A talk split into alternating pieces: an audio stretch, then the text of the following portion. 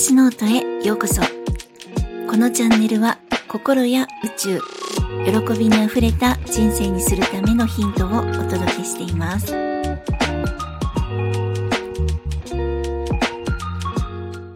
皆さんいかがお過ごしですか？ゆみです、えー、本日のテーマは選択について。えー、皆さんエッセンシャル思考っていう本を読んだことありますか、えー、どうでもいいことは排除して本当に重要なことだけを選択してそれに注力しましょうっていうことが記されている本なんですけれども私読んだ時にもめっちゃくちゃ感銘を受けて、まあ、当時会社の人に勧めまくったんですね。で、なぜかというと、まあ、私が管理職をやっていた時もそうなんですけど、組織ってほんとしょうもないところであればあるほどですね、まあ、しょうもない仕事、わざわざやってるんですよね。あの、それ必要みたいな仕事です。で、こう仕事自体が、まあ、会社のためとか、エンドユーザーのため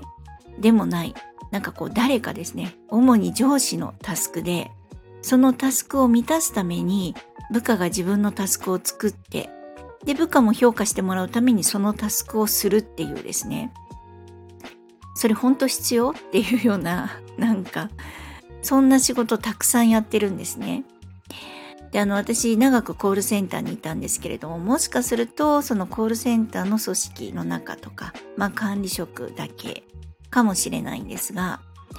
本当にここだけの話もっとバカみたいな仕事してるなってそれよりももっと他のことした方がいいのにっていっつも思ってましたで確かにこう目標設定してそれをより良いパフォーマンスで完結させるっていうの大事ですし、まあ、管理職である以上あの部下のマネジメント、まあ、自分のマネジメント能力もそうですしあの部下を育てないといけないっていうのがあるのでそういったことも必要なんだと思うんですね。でもですね、その目標を決めて資料を作って、スケジュールして、スケジューリングして、面談して発表してって、なんかもうほんと時間の無駄だなと思ったりしたんですね。なぜなら、その部下がですね、私これ目標ですみたいな、なんかもう使作ったこと自体が多分結構私他の人のものとかそんな見ないですけど結構もうどうにもなんかならないようなものだったりするんじゃないかなって思ってたんですね。なので、まあ、私が働いてたその、まあ、いくつかの会社だけかもしれないですけど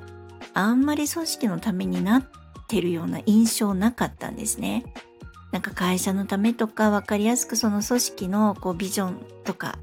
のためではなく本当に誰かのタスクのための仕事って感じがして結構嫌いだったんですね。ちょっとひねてる、ひねくれてるかもしれないんですが、あの、本当に無駄だなって思ってたので、ちょっと毒舌になってしまいました。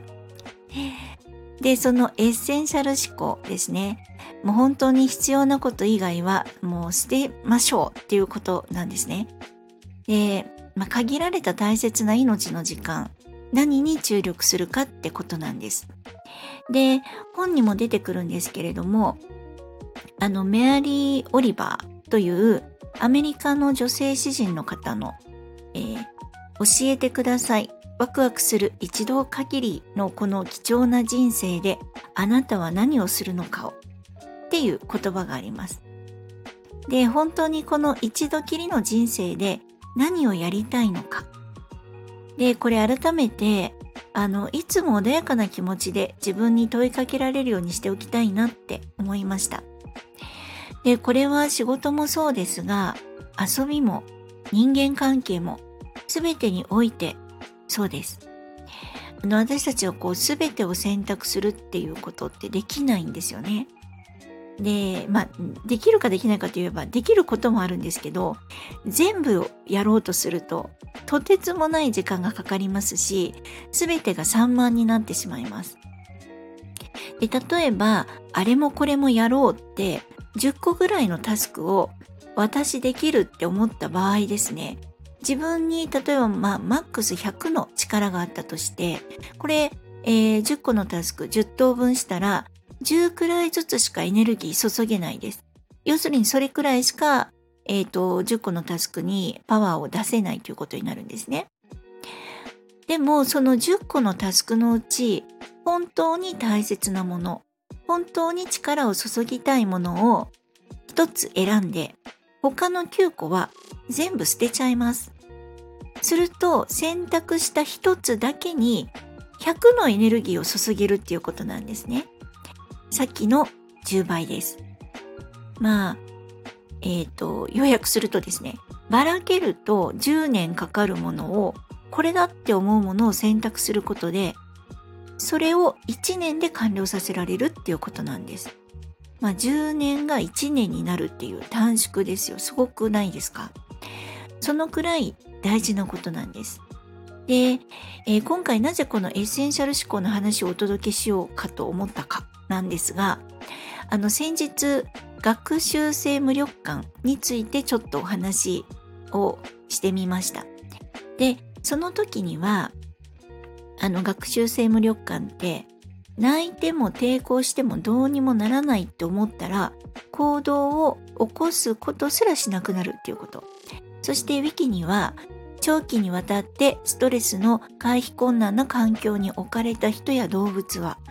その状況から逃れようとする努力すら行わなくなるという現象である。って書いてあった。ということ。そして抵抗もしなくなる。といったことをお伝えしました、まあ、これ分かりやすい。学習学習性無力感なんですがあの実はこのエッセンシャル思考の本の中にですねえー、学習性無力感には関係なさそうだけれども、えー、選択肢を考えようともせず言われたことをやるしかないと思い込んでいるっていうものもありますよって書かれてたんですね。要するに、えー、この自分で選択するっていうことを放棄しているっていうことも学習性無力感に該当しますっていうことだったんです。あの結局今は本当に情報過多で、まあ、情報だけではなく、えー、他人とか友人の助言アドバイスっていうのもですねスマホとかインターネットがない時代に比べるとまあそんなに必要がないなと思ってても届く時代になってしまってますよね。なんか本当に。会社とかでなんかちょっと嫌なことあったのどうしようかなって思ってて、まあ、ちょっと家に帰ったら考えようと思ってたのにその会社の仲良しさんとかから「今日大丈夫だった？こうした方がいいんじゃない？あっちの方がいいんじゃない?」とかっていう勝手にこういろんな情報を届けてきてくれるっていうまああの情報が増えるっていう時代になっちゃいます。なのであの、なんて言うんですかね、この情報がありすぎるので、例えば自分で、よし、これに決めた、このやり方でやっていこうって決めても、他に良さそうな情報が入ってきた時に、その決心が揺れることもあるんですね。で、また、多すぎる情報から自分が選択したものがそもそもちょっと違っていたりってすることもあります。まあ、これはその情報リテラシーっていうのを自らちゃんと育てていく必要もあるっていうことなんですね。あのー、本当にまあこれ結構大変だと思います。なので、えー、たくさん溢れている情報の中から仕事の中からこれだっていうものを選択するっていう力をつけないといけないということでもあります。えー、そしてこれはですね言葉の力も借りるとたくさんあることの中から何かを諦めるっていう、えー、ことではなくてですね何に全力を注ぐかなんです。何に注ぎたいかなんですね。もう自分の大切な輝く一度限りの人生に何をするのか。であれもこれもそれもどれもって頭と心が忙しい人生にするのかそれともこれをやろうって決めて全力を注ぐのかなんです。